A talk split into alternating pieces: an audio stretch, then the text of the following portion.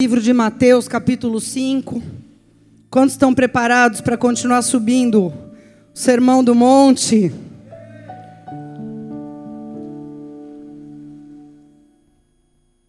Nem eu estou preparada, viu, irmãos? Para ser bem sincera, preparando essa palavra, eu parava, chorava, continuava.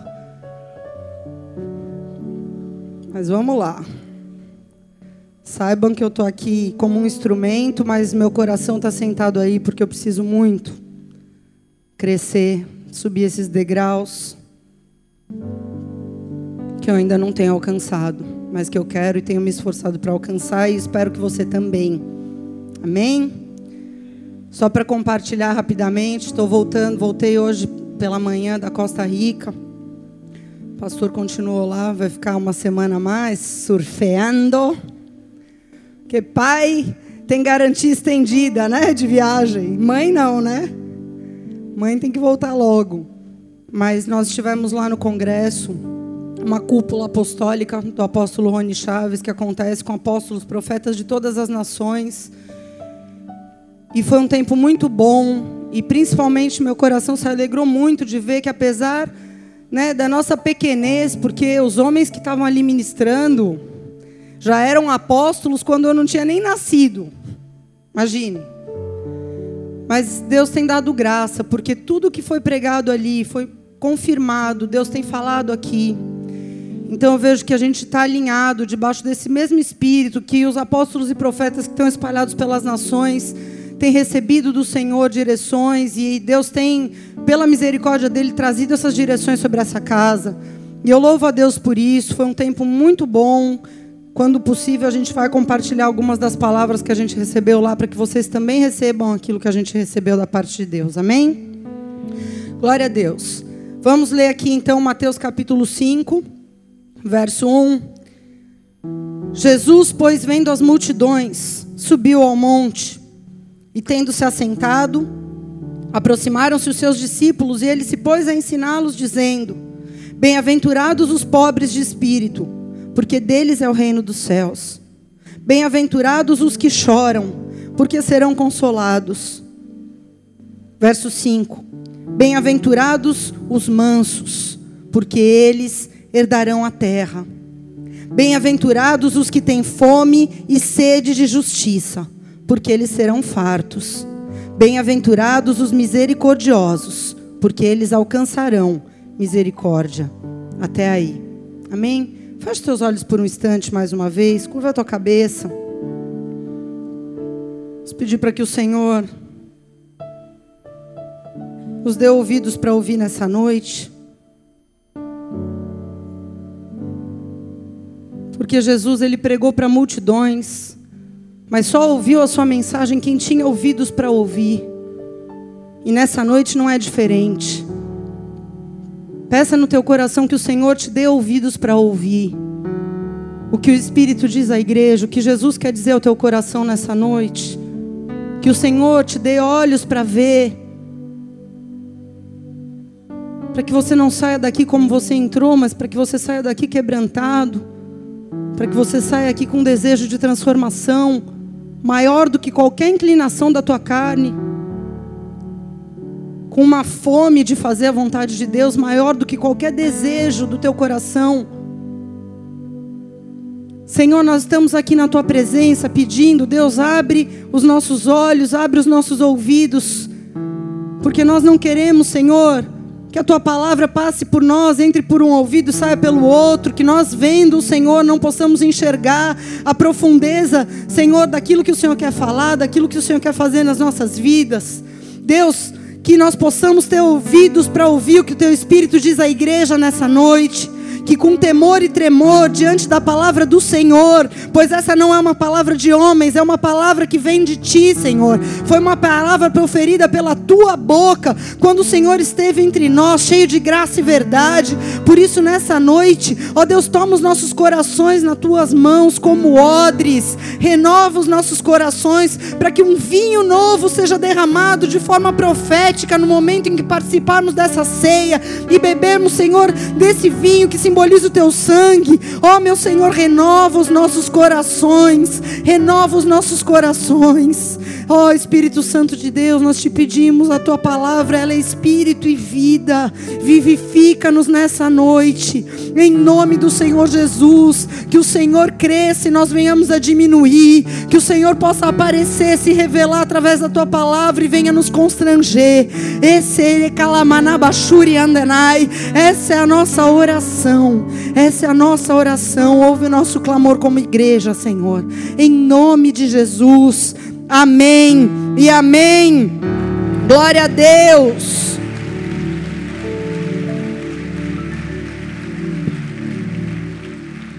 Amém. Queridos, alguns cultos atrás, nós começamos a falar sobre as bem-aventuranças. Eu não sei se a gente vai poder concluir isso falando sobre as oito, mas eu entendo que esses três pontos que a gente vai falar hoje precisam ser ditos. Por isso, vou me estender até um pouco mais na palavra e peço que você não olhe para o relógio, mas que você olhe para o Senhor, para aquilo que Ele quer falar ao teu coração nessa noite, porque verdadeiramente Ele vai te constranger, como tem me constrangido. Amém? Nós começamos a falar sobre essas bem-aventuranças e eu comparei essas bem-aventuranças Há degraus de uma escada. Há oito degraus que nós vamos subindo.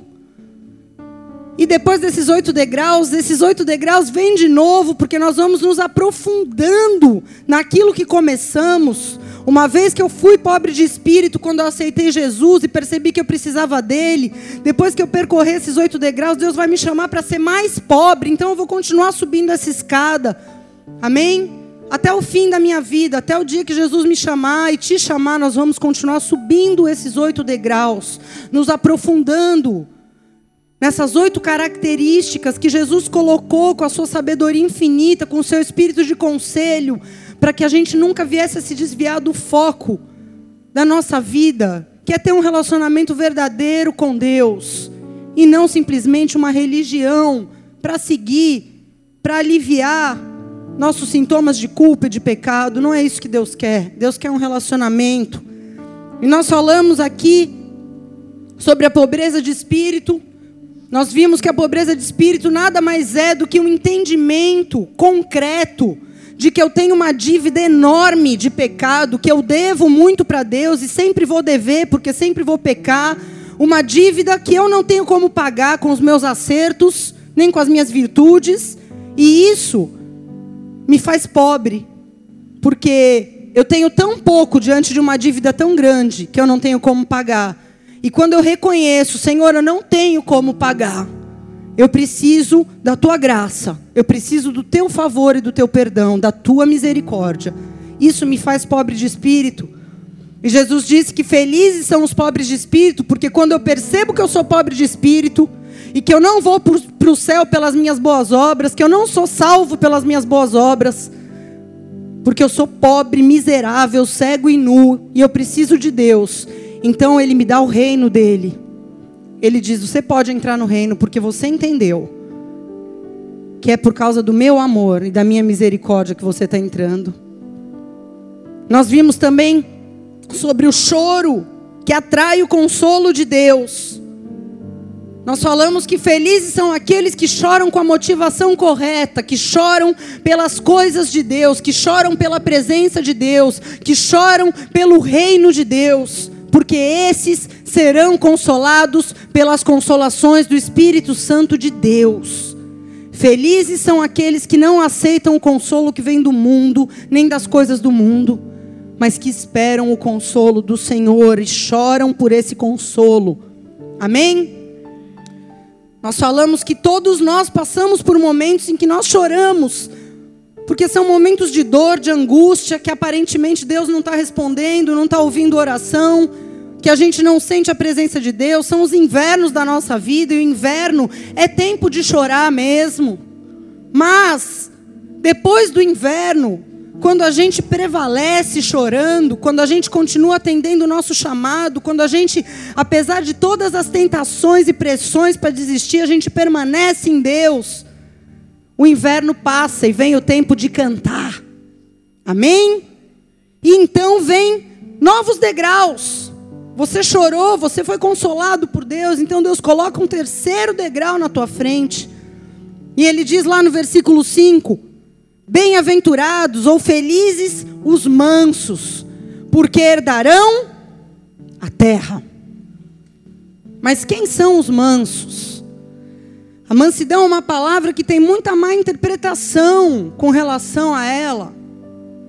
Tem muita gente que acha que ser manso é você ser idiota, você ser bobo, é você ser uma pessoa passiva, uma pessoa que não se manifesta, uma pessoa que não tem opinião, uma pessoa apática, que não sente nada, não pensa nada. E eu quero te dizer que mansidão não é nada disso. Pelo contrário, a apatia é o oposto da mansidão. Por quê? A mansidão, ela não vem para destruir os nossos sentimentos. Deus nunca quis que uma pessoa, quando se entrega para Jesus, virasse uma pessoa apática, anestesiada, sem sentimento. Pelo contrário, a palavra diz que a gente tem que ter muito sentimento, chorar com os que choram, se alegrar com os que se alegram, se irar contra o pecado. Jesus era absolutamente sensível, a gente vê que ele se compadecia, que ele chorava, que ele se entristecia, então ele tinha sentimento. Então Deus não quer que a graça dele nas nossas vidas anule. Mas a mansidão, ela vem para equilibrar os nossos sentimentos. Vem para equilibrar a nossa inclinação para a ira, para a depressão, para a raiva, para o medo. A mansidão, ela vem trazer equilíbrio. Porque Deus quer que os nossos sentimentos existam, mas que eles estejam, estejam sujeitos debaixo da Sua palavra, amém? Quantos estão aqui comigo? Então, quando a gente está falando sobre mansidão, embora a mansidão, a princípio, esteja relacionada muito com o nosso interior, com o controle dos nossos ímpetos, com o controle dos nossos impulsos, com o domínio desses impulsos, essa mansidão, ela não vai ser testada só dentro de mim. Ela vai ser testada no meu relacionamento também com Deus e vai ser testada muito mais no meu relacionamento com as outras pessoas. E para cada perspectiva da mansidão, a gente pode chamar essa mansidão de um nome diferente. Por exemplo, quando a mansidão se relaciona com a nossa própria vida, quando a mansidão se relaciona comigo mesma, eu posso chamar essa mansidão de contentamento. Diga contentamento. Foi a mansidão que levou o apóstolo Paulo a escrever de dentro de uma prisão. E é engraçado porque a carta aos Filipenses, ela também, ela tem um codinome, um subtítulo, que é a epístola ou a carta da alegria. E quando a gente para para pensar que esse homem escreveu uma carta para uma igreja, exortando eles a se alegrarem no Senhor em qualquer circunstância, só que esse cara não estava num resort, tomando um coco gelado, deitado no sol, aproveitando a vida, ele estava dentro de uma cadeia. Mas ele era um homem manso. E essa mansidão fez Paulo declarar de dentro de uma prisão o seguinte: está lá em Filipenses 4, 11, 12. Já aprendi a contentar-me com as circunstâncias em que me encontre. Sei passar falta e sei também ter abundância. De toda maneira, em todas as coisas, eu estou sendo provado, tanto em ter fartura como em passar fome tanto em ter abundância como em passar necessidade. O que, que Paulo está falando aqui? Um homem extremamente manso que foi tratado por Deus porque não era manso. Havia um espírito de violência e ira na vida desse homem. Se você ler a história dele, você, isso fica muito claro. Um espírito de independência, de arrogância, de soberba. Mas ele está dizendo algo aqui, essa mansidão que ele foi conquistando em Cristo, deu a ele a habilidade de viver cada dia com aquilo que o Senhor reservou para aquele dia. Entendendo que, tendo ou não tendo, o que ele gostaria, ele tem o suficiente para estar contente.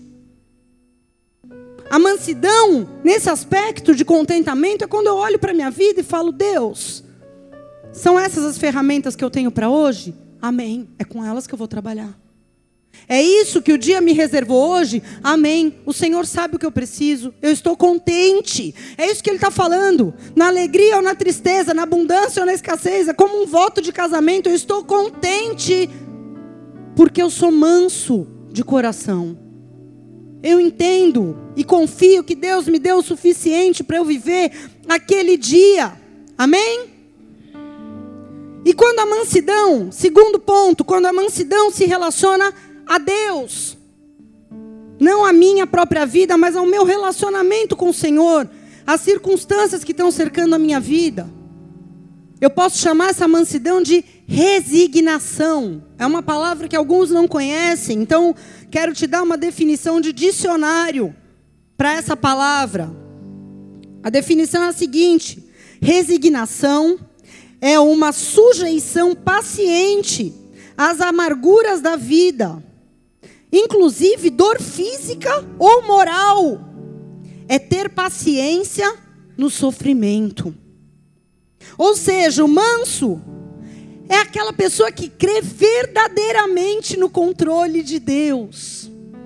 A pessoa que não tem mansidão, quando alguma coisa, alguma circunstância não lhe agrada, alguma situação não está acontecendo do jeito que ela queria, e olha, eu vou te falar em mínimas coisas. A pessoa que não é mansa, ela logo ela fica nervosinha, revoltadinha, ansiosa demais, não dorme, não tem mais vontade de fazer nada.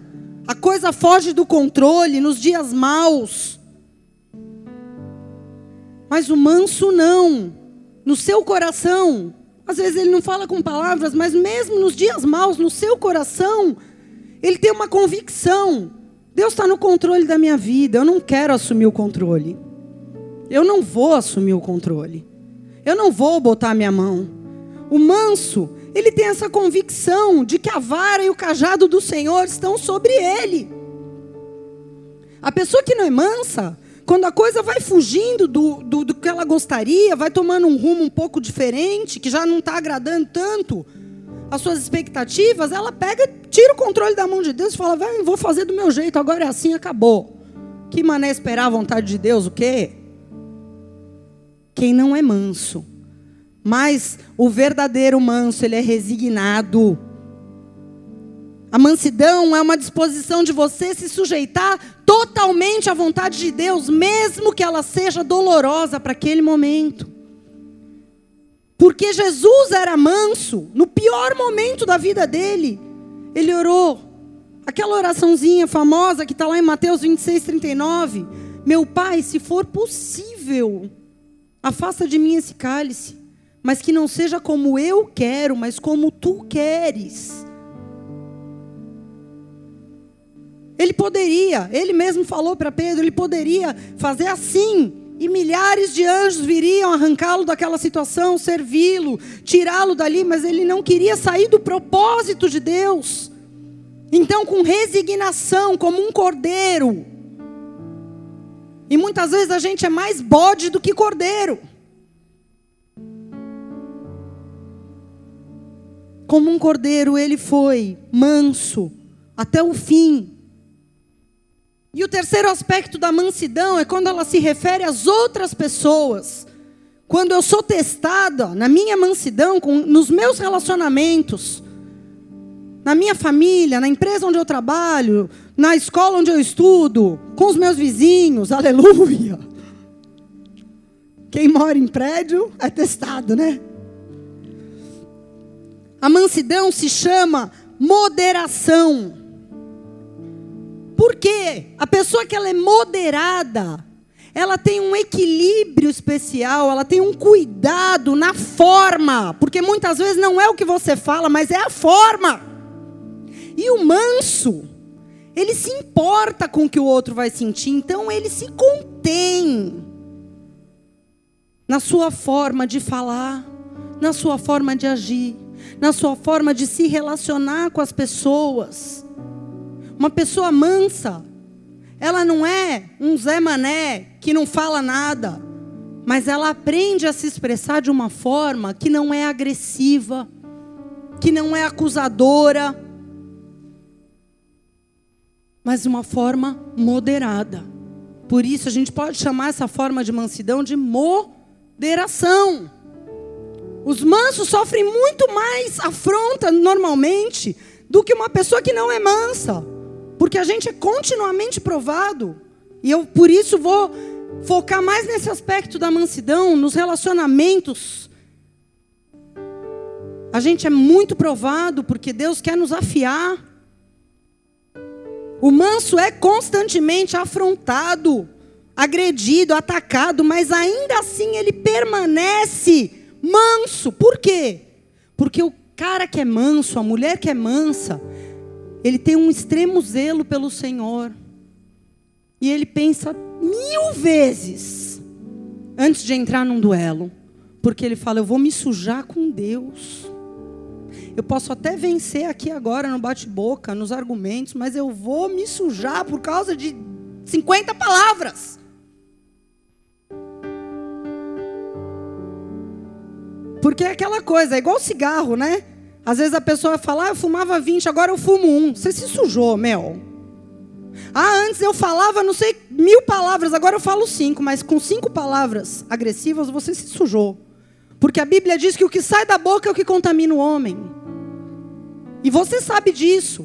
Essa história de lavar a alma quando você vai como uma metralhadora para cima de alguém é uma, é uma história mais enganosa que tem.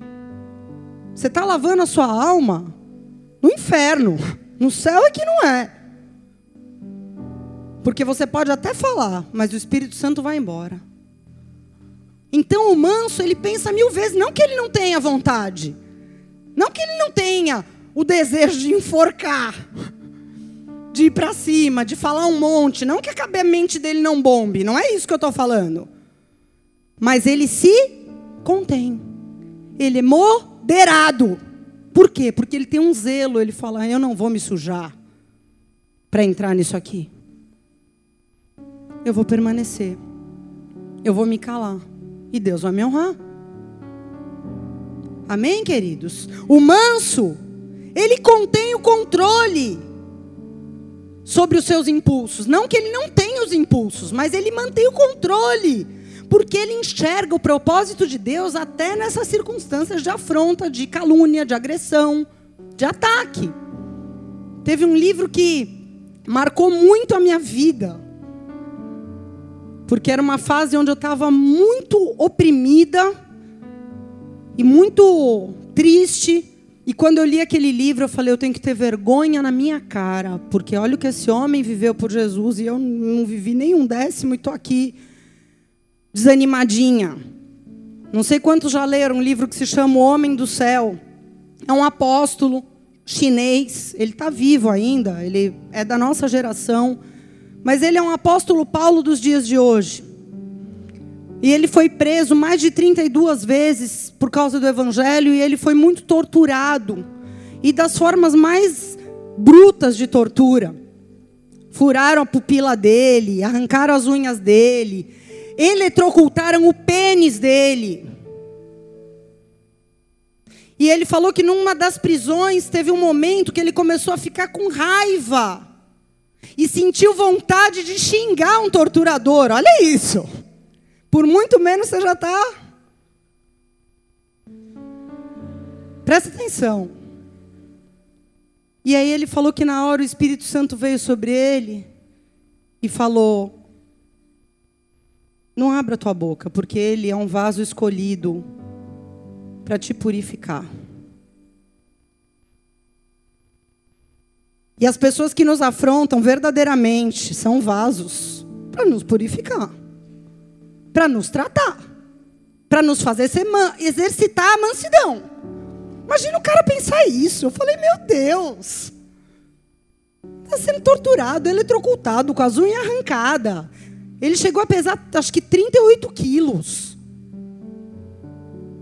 Urinavam, faziam, jogavam fezes na cara dele. E quando ele pensou em xingar, pensou em xingar o torturador, ele falou: Não, ele é um vaso escolhido de Deus para me purificar. Eu estou aqui por um propósito. Aleluia. Eu li aquilo lá e falei: Jesus, me ajuda. Porque o manso, ele discerne espiritualmente esse tipo de situação. Sabe? O manso, ele sabe que se ele agir pela fé, com amor, pela fé, é pela fé, não é por vista. Se ele agir pela fé com amor, ele está construindo um muro para sua alma e ele está amontoando brasas de fogo na sua cabeça. O manso, ele enxerga além da afronta. E fala: Nossa, Deus vai me honrar. Deus vai se alegrar, Deus vai se contentar. Esse é o beneplácito da vontade de Deus para minha vida. Então eu vou olhar além. Essa pessoa que está se levantando é um vaso escolhido de Deus para me tratar. Muitas vezes as pessoas reclamam, eu não sei porque meu pai é assim, porque meu esposo é assado, porque meu filho é isso. São vasos escolhidos de Deus para te tratar na mansidão. Te digo isso em nome de Jesus. Eu tenho aprendido isso. Porque se fosse todo mundo bonzinho, você nunca seria exercitado. A verdade é essa, eu nunca seria exercitada. Essa é a mais pura verdade. A mansidão, o principal sobre ela, eu creio, é que ela não é um freio só para os nossos atos externos que todo mundo vê, mas ela é um freio para a maldade do nosso coração. Ela é um freio para a maldade. A mansidão nada mais é do que isso. Jesus foi muito claro nesse mesmo sermão, se você for um pouquinho para baixo, versículo 21 e 22, ele diz o seguinte: Ouvistes o que foi dito aos antigos: Não matarás, que é o ato exterior de você agredir uma pessoa e matar, tirar a vida dela. Você ouviu os antigos dizerem: Não matarás, porque quem matar vai se tornar réu de juízo. Mas eu te digo que aquele que se irá contra o seu próximo no seu coração será réu de juízo. E quem disser a seu irmão racá, que é idiota, bobo, tolo, nossa, a gente pensa coisa muito pior, né? Será réu diante do sinédrio. E quem lhe disser tolo será réu do fogo do inferno. Nossa, qualquer pessoa que está viva já quebrou esse mandamento mil vezes, né? Quantas vezes você se irou contra uma pessoa? Quantas vezes você chamou alguém de idiota? De babaca, de trouxa? Quantas? Que, que Jesus está falando aqui? Que qualquer pessoa que sentir aspereza, ou qualquer sentimento contrário ao amor no seu coração, está pecando. Porque a ira contra o pecado é permitida, mas contra as pessoas nunca foi. Só que a gente não sabe separar o pecado da pessoa. Então, ao invés de atacar o pecado, a gente ataca a pessoa. Esse é o ponto que Jesus está querendo dizer aqui. E quando ele usa essa expressão dizendo que quem ficar iradinho, com raivinha, no seu coração contra o seu irmão, será réu do sinédrio, ele foi réu do sinédrio. Qual foi o fim dele? A cruz. Existiam várias penas que o sinédrio podia aplicar. A cruz poderia ser uma, o estrangulamento, outra, apedrejamento, outra, ou ser queimado vivo. Na prática, isso vai acontecer com a gente? Não. Mas ele está dizendo isso para que a gente entenda o tamanho da consequência de alimentar uma ira, um desprezo, uma raiva no nosso coração contra alguém as consequências da falta de mansidão, ele está querendo enfatizar: réu do sinédrio, réu do fogo do inferno, não alimente isso. Ele está enfatizando aqui a gravidade. Por que, que ele está enfatizando tanto? Porque toda hora alguém vai pisar no seu calo. Todo dia alguém vai falar para mim e para você alguma coisa que não vai cair bem. A todo momento as pessoas vão nos ofender. A todo momento, todo dia. E se a gente cultivar essa raiva, essa indignação, esse desprezo, porque muitas vezes a gente não mata a pessoa literalmente, mas a gente mata no nosso coração e passa a desprezar. Isso é uma forma de matar, porque eu mato emocionalmente. Para mim não existe mais. Para mim morreu fulano. Nunca mais vai ser a mesma coisa.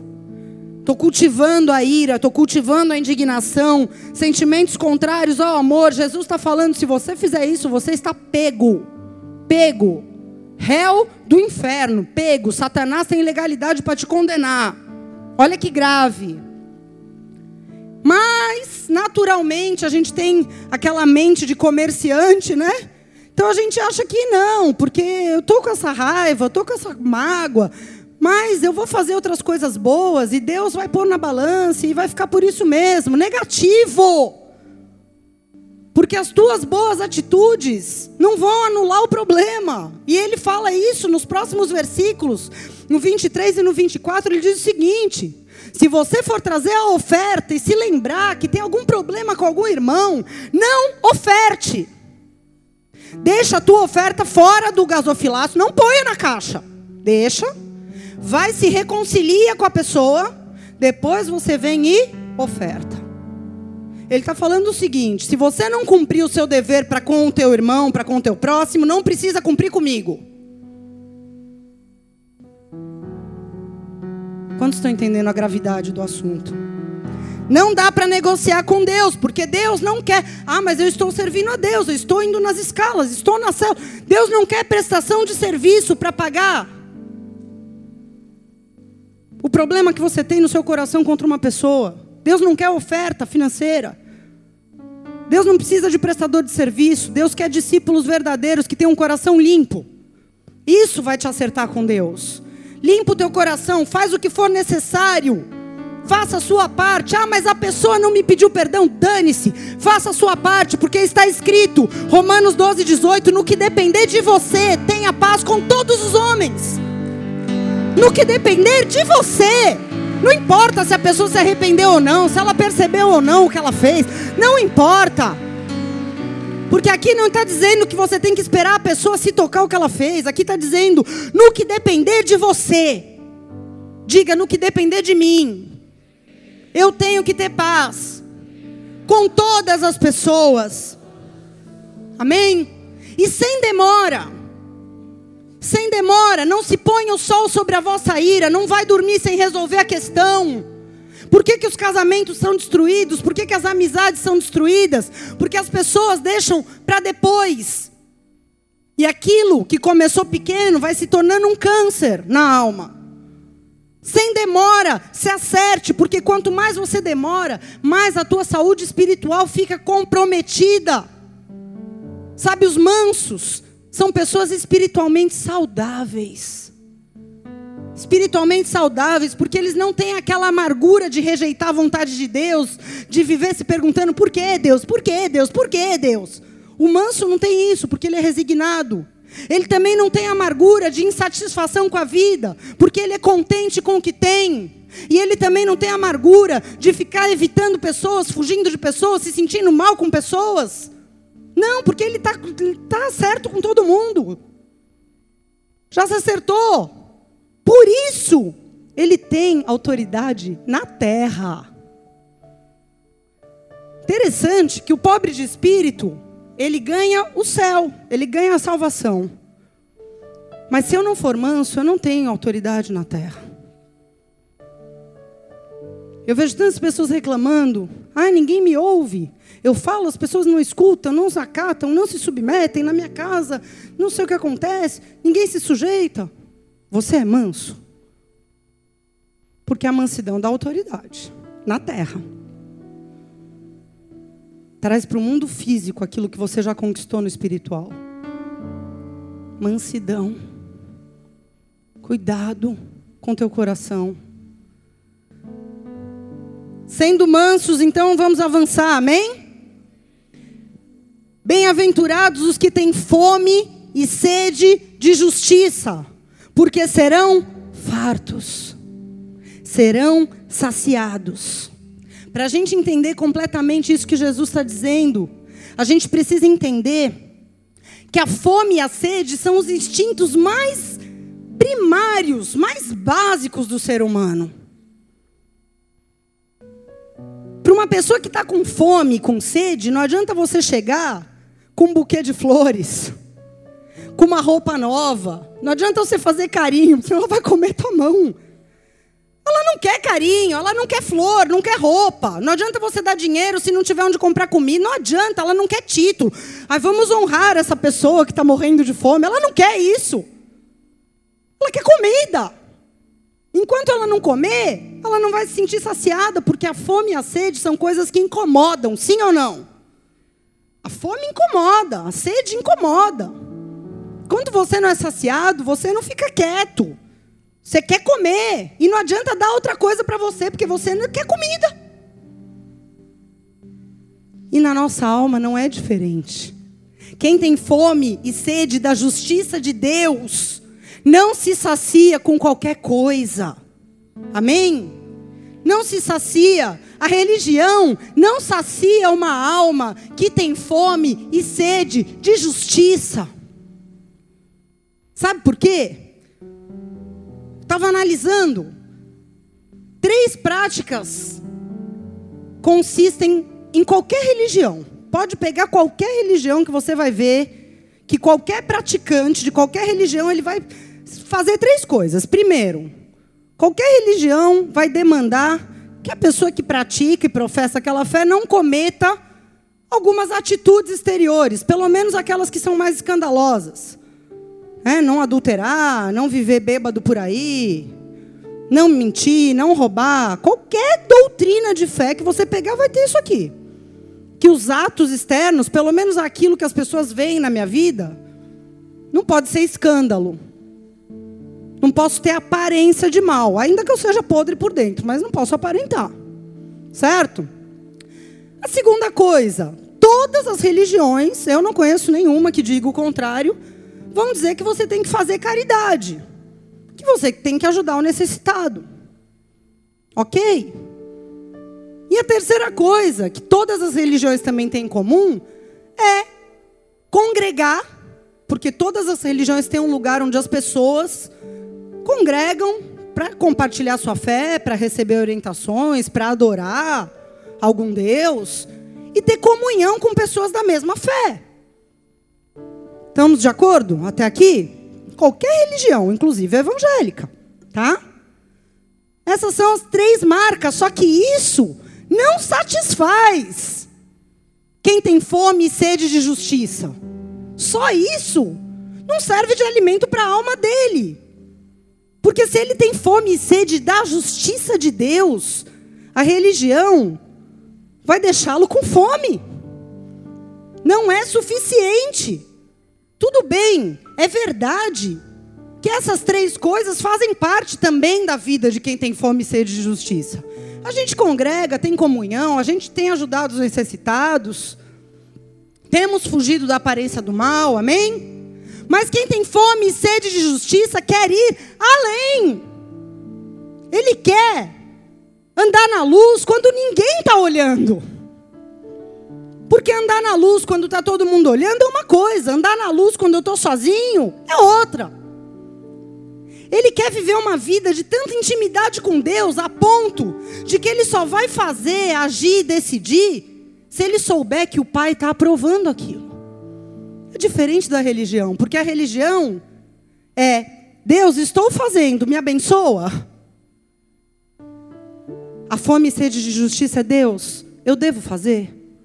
Senhor está nisso? Porque se a tua glória não for adiante de mim, eu não vou sair desse lugar. É bem diferente. O religioso ele faz e depois pede para Deus abençoar. Mas quem tem fome e sede de justiça não anda um centímetro, não move uma palha sem saber se o Pai está aprovando aquilo. Quem tem fome e sede de justiça quer se santificar, não porque alguém mandou, mas porque o seu Deus é santo. E é interessante porque tem pessoas que acham um fardo, né, se separar das coisas do mundo, questionam tudo. Por quê? Por quê? Por quê? Por quê? Ai, que difícil, ai, que ruim, ai, minha vida tá chata agora. Agora também não posso nada. Outro dia eu vi uma piada que eu achei muito legal. Não sei se é uma piada, para mim não é uma piada não, para mim é uma profecia. Que era uma menina que perguntava para um pastor: "Pastor, posso ver novela?" Ele pode. "Pastor, posso ficar com vários meninos?" Pode. "Pastor, posso me relacionar sexualmente antes do casamento?" Pode. "Pastor, posso fumar um cigarrinho?" Pode. "Pastor, e tomar uma cervejinha?" Também pode. Ai, pastor, o que, que não pode? Você não pode entrar no reino de Deus fazendo tudo isso, filha. Estão entendendo? Todas as coisas são lícitas. Pode tudo. Mas eu não me deixarei dominar por nenhuma. Para quem tem fome e sede de justiça, não pode beber, glória a Deus. Pá. Chuta o caneco. Não pode fumar? Maço, maço. Está aqui, ó Senhor. Oferta ao Senhor. Vou santificar meu relacionamento? Amém. Eu quero te agradar, Senhor. Eu tenho fome e sede de fazer a tua vontade. O que é certo? O que eu tenho que fazer? Eu nunca me esqueço de um casal que, infelizmente, não está mais aqui na igreja, mas tenho certeza que vai voltar porque foi marcado primeiro culto que o casal aceitou a Jesus, eles vieram na fila de atendimento, o menino olhou para mim e falou: Oi, pastor, é o seguinte, é o primeiro dia que eu estou aqui, essa aqui é minha namorada, nós namoramos há tanto O que, que a gente tem que fazer para agradar a Deus? Pode falar que nós vamos fazer tudo. E realmente fizeram. Tudo. Fome e sede de justiça. Primeiro dia, o que, que eu tenho que. Pra... Ó, eu trabalho com balada. Eu falei, então não trabalhe mais. Então amanhã eu vou pedir demissão.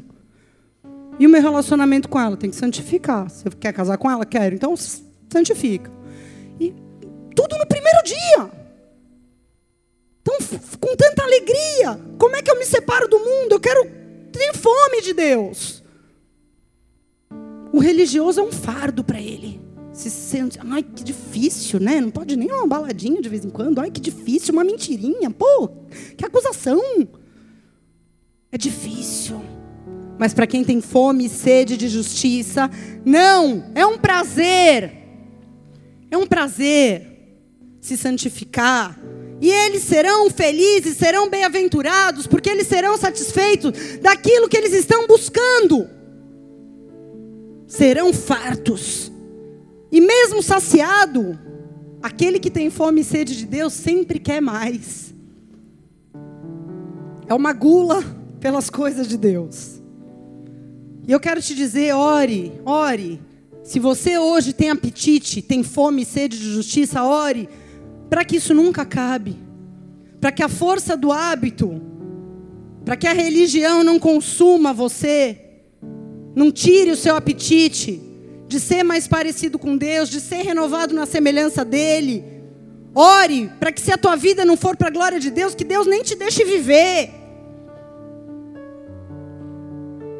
Essa tem sido a nossa oração todos os anos. Deus, se não for para viver para o Senhor, não quero viver. Porque eu tenho fome de Ti, Senhor. Não tenho fome da religião, de ficar aparecendo para as pessoas, de ficar.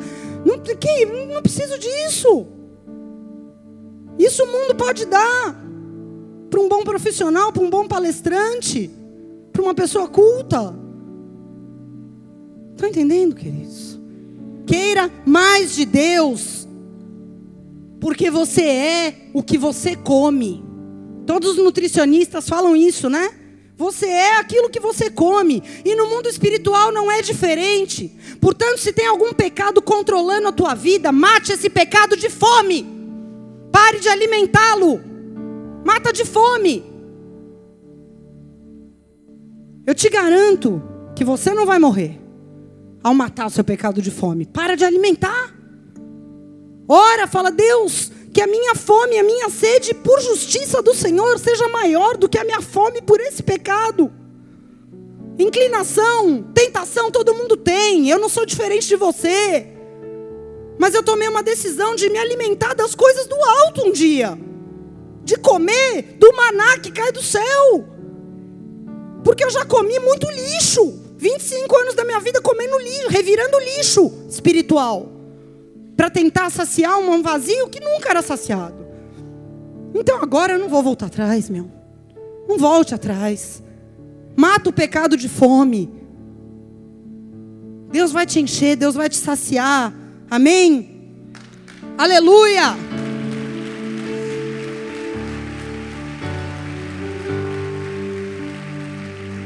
E quando você estiver alimentado dessa justiça, não se sinta mais justo que o outro, pelo contrário, porque o próximo degrau diz: Bem-aventurados os misericordiosos, porque alcançarão misericórdia.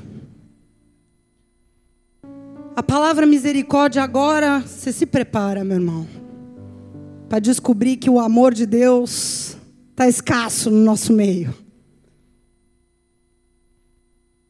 A palavra misericórdia, ela significa compaixão. E a compaixão, ela é fruto do amor. Só tem compaixão e só tem misericórdia quem ama profundamente. Porque quem não ama, não tem compaixão, não tem misericórdia. A misericórdia significa você amar o outro como você gostaria de ser amado. É fazer ao outro tudo que você gostaria que te fosse feito. E não o contrário. A misericórdia, na prática, na prática, é amar o outro como Deus te ama. Embora nós não tenhamos uma compreensão muito funda desse amor de Deus, mas a misericórdia é amar o outro como Deus nos ama, porque se nós estamos vivos, é pela misericórdia de Deus. É porque essas misericórdias se renovam todas as manhãs. E só se renovam porque Ele nos ama muito. Um amor incondicional. Um amor absolutamente perdoador. Porque nós ferimos o Espírito Santo em todo momento. Um amor misericordioso é o amor ágape, que está lá em 1 Coríntios 13, e a gente lê de uma forma tão superficial esse texto eu não vou ler, depois você lê na sua casa. Também não vou falar de cada detalhe, mas queria que você saísse marcado nessa noite, porque é esse amor que produz misericórdia. Esse é o amor misericordioso, o amor que é paciente. Quem tem misericórdia aceita todas as fraquezas, erros, tentações, traições e perdoa todas. E não é uma paciência curta. O amor é paciente por quanto tempo for necessário. Mesmo que essa paciência demande a sua vida. Quantos anos Deus teve paciência para ver você querê-lo, aceitá-lo, se posicionar? E continua tendo. Continua tendo. Eu tenho vergonha, às vezes, quando eu paro e penso na paciência que Deus tem com a minha vida, eu me envergonho. Que paciência é essa? Que amor é esse? Que misericórdia é essa?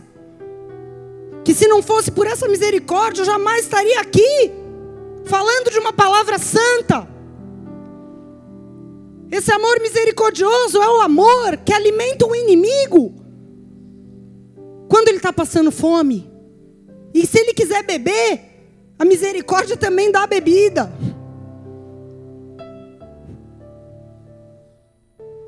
O amor misericordioso, ele não se irrita. Ele não trata mal. Ele não revida com grosseria. Aliás, ele não cede às provocações. Sabe por quê? Porque o misericordioso, ele previne milhares de provocações quando ele não pensa mal do outro. Como a gente pensa mal. Às vezes a pessoa nem fez e nós já estamos pensando e sendo provocados por algo que nem existe. Por quê? Porque nos falta misericórdia.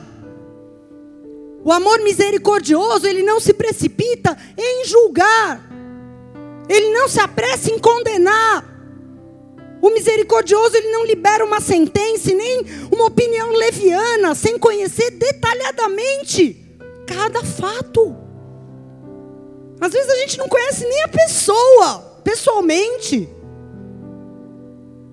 E tá falando mal, emitindo opinião leviana, sentenciando, nunca viu o cara. Ah, mas eu ouvi falar. Mas o misericordioso, não.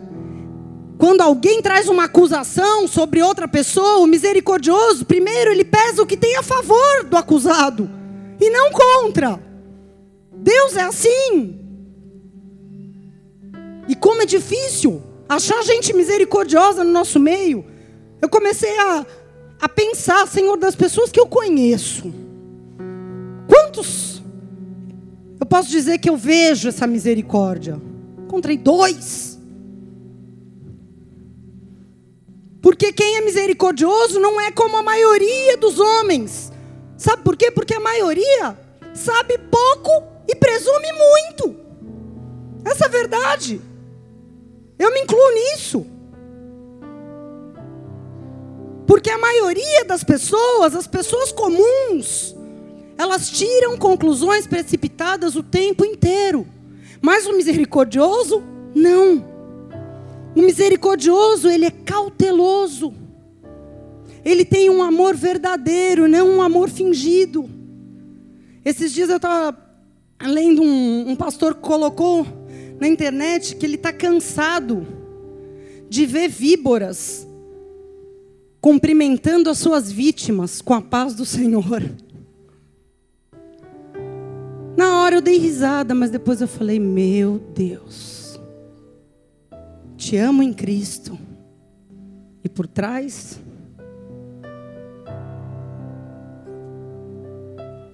que falta de misericórdia é essa? O misericordioso, ele não se alegra com a injustiça, e a gente se alegra com a injustiça muitas vezes. Quando vê uma pessoa que a gente não gosta se dar mal, cair num pecado, num erro, muitas vezes no fundo. Hum. Ou quando alguém que tem uma opinião contrária à nossa, se dá mal, quebra a cara. Tá vendo? Falei? Eu avisei. Se tivesse me ouvido. No fundo, um regozijo. Uma sensação de mas a misericórdia é o contrário disso. A misericórdia é você ver aquela pessoa caiu, meu, vou te ajudar a corrigir teu erro, vem cá. Não importa se eu estou certo ou errado, eu quero te ajudar a se levantar, velho. Esse é o misericordioso. Todo mundo faz isso. O certo é você se lamentar, mesmo se for o teu pior inimigo, meu. O certo é isso, a misericórdia é isso. O misericordioso, ele é discreto, ele fala pouco, porque ele não quer quebrar a lei do amor, falando demais. O misericordioso, tudo crê, tudo crê. Sabe o que é tudo crê? É sempre você estar tá disposto a pensar o melhor. É sempre você se esforçar para ver um ponto favorável na situação. O misericordioso, por mais que a pessoa seja cara lavada, ele acredita no sinceridade, no arrependimento, na possibilidade de mudança da pessoa. O misericordioso, ele perdoa qualquer coisa com bom grado, com alegria. Antes mesmo da pessoa vir pedir perdão. Porque ele sabe que ele foi muito perdoado e tem sido muito perdoado, e vai ser muito perdoado, e precisa muito do perdão dos outros, então ele fala: Meu, já te perdoei, tá louco, longe de mim. Como que eu não vou perdoar com tanto de perdão que eu recebo e espero receber? Porque eu também erro com pessoas, com Deus. E quando o misericordioso já não consegue crer, ele tudo espera. E agora eu vou te falar, meu irmão, isso aqui doeu. Isso aqui doeu. Sabe o que, que significa esperar? Quando o misericordioso, misericordioso ouve falar mal de alguém, ele espera que não seja verdade. Ah, mas ficou comprovado, é verdade, aconteceu mesmo. Então, o misericordioso, espera que não tenha sido tão ruim assim, como foi falado.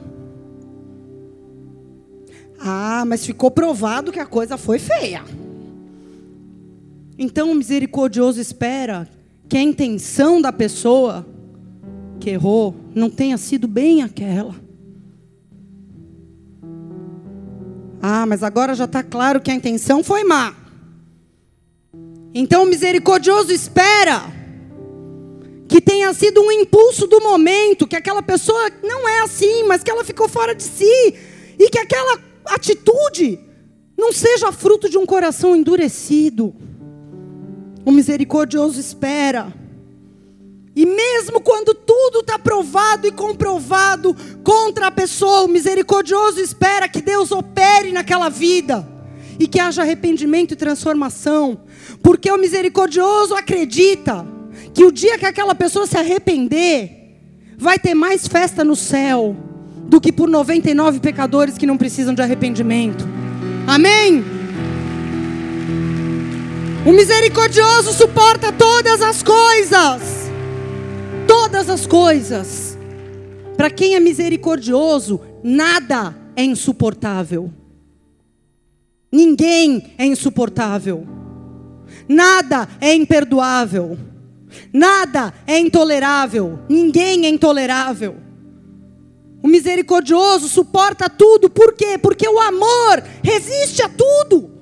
As muitas águas não podem apagar esse amor, e nem os rios, nem os rios das frustrações, das decepções, por quê? Porque está escrito: o amor nunca falha. Grave isso na sua cabeça. O amor nunca falha. Nunca! E é Deus que diz isso. O amor nunca falha.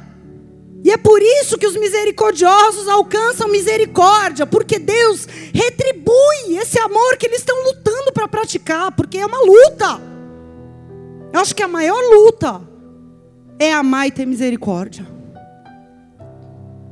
Hoje em dia, a maior luta é essa. Por quê? Porque a iniquidade aumenta, aumenta e aumenta e aumenta. E por causa do multiplicar da iniquidade, o amor de muitos se esfria. Mas Deus está chamando a igreja para ser misericordiosa. Muitas vezes a nossa vida está produzindo louvor para Satanás, essa é a verdade. Porque Deus está botando oito degraus diante de nós, está falando, subam. E aí você vê famílias inteiras crist, ditas cristãs destruídas. Mansidão zero. Fome e sede pelas coisas do mundo. E falta de amor e misericórdia total. Louvor para Satanás. Nós somos chamados para subir uma escada, igreja. Para dar frutos. Frutos de mansidão frutos de fome, de sede pelas coisas de Deus, frutos de misericórdia, frutos de compaixão, frutos que permaneçam.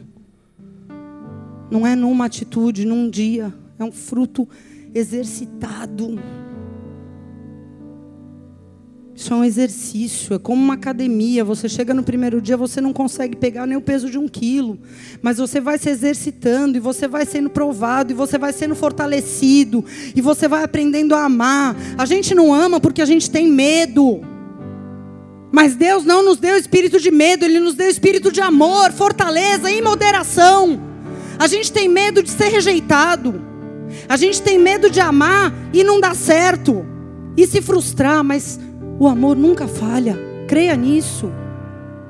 Não viva por vista. Semeia amor, semeia misericórdia. Suba mais degraus, suba mais degraus.